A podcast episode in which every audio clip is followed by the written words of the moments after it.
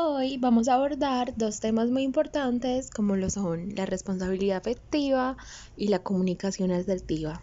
La responsabilidad afectiva es una forma que tenemos de actuar con la que consideramos cómo influyen otras personas lo que hacemos y decimos y nos hacemos cargo de nuestras emociones. Esta forma de actuar engloba gestos, presencia, comunicación de estados emocionales, expectativas y explicaciones sobre nuestros actos. La importancia de esta es cuidar cómo nos relacionamos con el otro y cómo impactamos con nuestras acciones en los demás, en sus pensamientos, preocupaciones, incertidumbres, emociones o incluso en su rutina diaria. Porque no vivimos en burbujas individuales aisladas, sino en comunidad. Además, aunque cada vez cala más el discurso de que hay que depender solo de uno mismo, esto no es cierto, dependemos de los demás y eso no se puede evitar. Lo único que nos queda es cuidarnos los unos a los otros, para que al menos esa dependencia se mueva dentro de unas márgenes adaptivas, aceptables y que no sean dañinas, y que sirva como redes de apoyo que nos protejan ante los problemas psicológicos. Y en la comunicación asertiva es una habilidad que debe ser fundamental para el convivir este tipo de comunicación nos permite dialogar con calma y respeto, expresando lo que queremos decir, pero sin herir los sentimientos de los otros.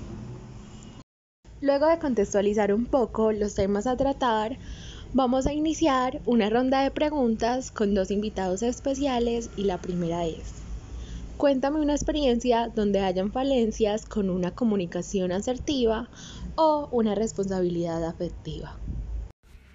Es uno de los casos de comunicación, pues donde falló la comunicación. Últimamente fue en comunicación asertiva. Yo, yo tenía un amigo con el que hicimos un partido de fútbol, un partido un domingo a las 6 de la mañana. Y hablando con él, pues cuadramos y jugamos el partido, pero obviamente todos estamos cansados, entonces parte de nosotros nos fuimos, apenas acabamos, entonces acabó y nos despimos y nos fuimos sea, no nos quedábamos a comer ni a nada. Porque obviamente pues no era nuestra intención. Estábamos cansados, teníamos sueño, muchas cosas. Y fuimos. Hace que una semana yo le pregunté a al mismo amigo, hey pa, no sé por qué no nos volvió a invitar a jugar el partido. Y él me va diciendo, no, no es que ustedes se quejan mucho, ustedes pusieron mucho pero, mucho problema. Y yo inicialmente dije, parce, se lo está tomando muy personal, está dando mucha redundancia.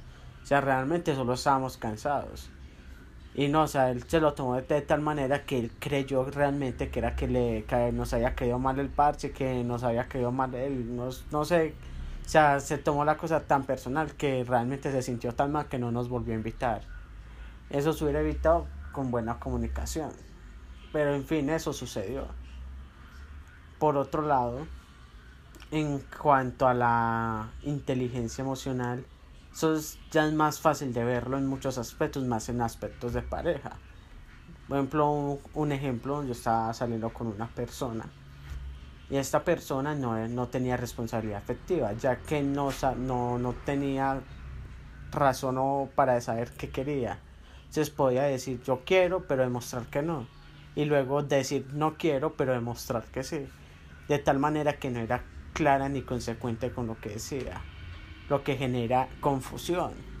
Y lo que hace al final es alejarse sin dar explicación, falta de, de, de, comunicación asertiva y poca inteligencia emocional porque genera daños en la otra persona, genera malestar. Creo que todos en algún punto de nuestra vida hemos tenido que lidiar sea con la relación tóxica o con esa amistad ventajosa que no aportan cosas muy buenas a nuestra vida, pero sin embargo nos dejan las experiencias y más que todo las experiencias para saber y entender cómo funciona la responsabilidad afectiva y la comunicación asertiva, que son temas que hoy en día juegan un papel sumamente importante. Pues en este momento una experiencia, eh, así como a grosso modo, para no extenderme mucho, es que, a ver, yo tenía una amiga, entre comillas, que era una persona más bien manipuladora. Entonces, eh, pero manipuladora en todo el campo de su vida, o sea, fuera con su ámbito familiar, con su ámbito eh, relacional, pues con su novio y pues con, sus amigos. Entonces, esta persona cuando tú le hacías algún reclamo como de que, mira, estás tratando mal a tal persona, eh, mira cómo estás haciendo sentir a tal persona, o ve, no me gustó lo que me dijiste, como así, venía y te decía como, o sea, le salía uno a deber, como se dice por ahí. Eh, no, es que como así, es que yo no entiendo, yo es que no lo puedo creer, ¿cómo me salís con eso?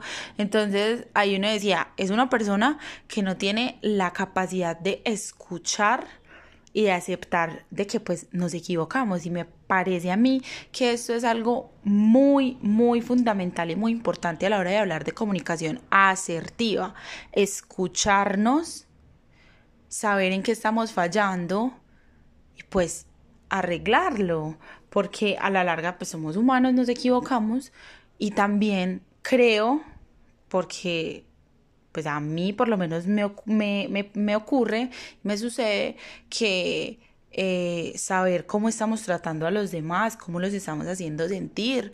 No es solo cómo nos estamos sintiendo nosotros. Y no es que me están haciendo sentir mal a mí, no, cómo estoy haciendo yo también sentir a los demás. Entonces esta persona eh, era más bien eh, narcisista y le encantaba decirlo, no, es que yo soy así y a mí no me importa y no sé qué y pues con el paso de los años hemos visto que es una persona que no ha progresado mucho eh, una persona que, así sin ánimo de criticar, que se ha quedado ahí, en eso, en cero responsabilidad afectiva, porque en la parte afectiva es una persona demasiado, demasiado mm, desnivelada. Y pues en la comunicación asertiva ni se diga, porque es que yo digo que lo uno lleva al otro. Entonces lo importante es eh, personalmente alejarse de esas personas que no aportan nada bueno a nuestra vida, pero que nos dejan esa experiencia y esa enseñanza de lo que no deberíamos ser. Entonces eso es como una experiencia así como a grosso modo que se me ocurre. Eh, y pues sí, aprender de todo esto, de las personas que les encanta estar hablando, generando rumores, chismes, eh, que les encanta ser personas que creen que el mundo gira a su alrededor y pues realmente no. Realmente también es importante eh, entender al otro y saber cómo lo estamos haciendo sentir. Ahí está la clave. Personalmente, eh, pues para mí, ahí está la clave de la comunicación asertiva y de la responsabilidad afectiva. Lo uno lleva al otro. Si tú estás bien, tú eres una persona capaz de, de, por decir, contagiar a tu entorno de eso. ¿Realmente son necesarias estas conductas para tener relaciones interpersonales sanas? Me parece que todo hace parte del proceso.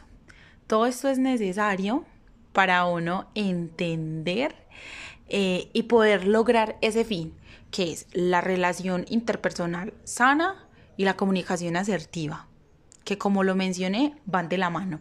Entonces, para poder entender esto, hay que ponerlo en práctica y entender, por decir, esculcar un poquito de, de esas experiencias y y moldearnos un poquito, moldearnos un poquito, porque no es solo hablar de relaciones interpersonales sanas y de responsabilidad afectiva y comunicación asertiva si no lo estamos poniendo en práctica, porque es que es lo que yo digo, es muy fácil hablar y decir y, y juzgar al otro, pero en la práctica nosotros qué estamos haciendo. Entonces me parece a mí que todas estas experiencias, todas esas vivencias que nosotros personalmente experimentamos, eh, realmente son útiles para poder llegar a nuestro fin, las relaciones interpersonales completamente sanas. Y cuando digo sanas no quiero decir que sea perfecto, pero que sea algo que, que sabemos que, está, que nos está haciendo bien y que no necesariamente necesita ser súper perfecto, pero que, se, que sepamos nosotros y que tengamos esa convicción de que al menos lo estamos haciendo bien y que lo estamos haciendo desde nuestra conciencia y, y desde nuestras vivencias que tanto nos han afectado. Ahora, si son necesarias estas conductas, realmente no son necesarias. Porque hay muchas personas que sin estas conductas de alguna manera han sabido sobresalir. Pero yendo por otro lado es mejor tenerlas. O sea, no son necesarias, pero sí, mejoraría la calidad. De, pues evolucionaríamos en cuanto a expresión con estos dos factores tan simples que va arraigados a la verdad y a la honestidad, sin irnos muy lejos. O sea, es tan fácil como decir, las cosas son así, así, así. Yo me siento de esta manera, yo prefiero que las cosas sean de esta manera. ¿Por qué? Porque estamos siendo responsables afectivamente en cuanto a las demás personas. Puede ser un amigo, puede ser una relación afectiva, puede ser un familiar, pero siempre que uno diga la verdad, por más difícil que sea de escuchar, siempre va a ser mejor a una mentira. Entonces sí, o sea, sería lo ideal. Eh, sería mucho mejor, nos haría mejores como humanidad. Pero realmente no lo veo necesario. Ya que hoy en día las personas de alguna manera sobrellevan sus vidas de, buena, de, de una manera aceptable, no perfecta, aceptable o mediocre, sin este sistema, por así decirlo. ¿Cree usted que esto puede mejorar los diferentes aspectos y espacios que se frecuentan en la etapa de crecimiento y la adultez? Sí, claro que sí, absolutamente. A ver, yo creo que si los papás, muchos papás, si hubieran dado a la tarea de formar a sus hijos no solo en valores y no solo intelectualmente, sino también educarlos en la comunicación asertiva y en la responsabilidad afectiva, no serían las personas que son hoy. Y no lo digo de una forma desobligante. Lo digo es porque hay muchas personas que no tienen criterio, hay personas que le tienen miedo a sus papás, hay personas que son dependientes emocionalmente de otras y todo esto es una bola de nieve. Entonces, creo que esto sí marca la diferencia en las etapas de la niñez, de la juventud y de la adultez. ¿Por qué? Porque hoy en día nos estamos enfrentando a una sociedad demasiado extraña, una sociedad muy deteriorada. Y creo que no solo nos basta con haber sido educados en valores y haber sido educados intelectualmente, por así decirlo, en la academia, si realmente no somos personas inteligentes emocionalmente y, capaces de manejar y de discernir todas estas cosas que nos ocurren. ¿Cómo lo estás manejando? ¿Cómo estás manejando esa comunicación asertiva y cómo estás manejando tu responsabilidad afectiva? Eh, creo yo que esto sí marca muchísimo la diferencia porque hay muchísimas personas hoy en día en el psicólogo por esa relación tóxica, por, por esa disfuncionalidad familiar, por sus propios amigos, porque se sienten desencajados en la sociedad, porque sienten que no acaban en ningún lado, y porque hay personas que sienten que no tienen criterio, y, y creo que esto sí o sí, marca la diferencia. Esto marca muchísimo la diferencia. Y claro, por supuesto que se puede mejorar la vida de las personas. Como lo vengo diciendo desde hace rato, sería como una evolución a, a nosotros.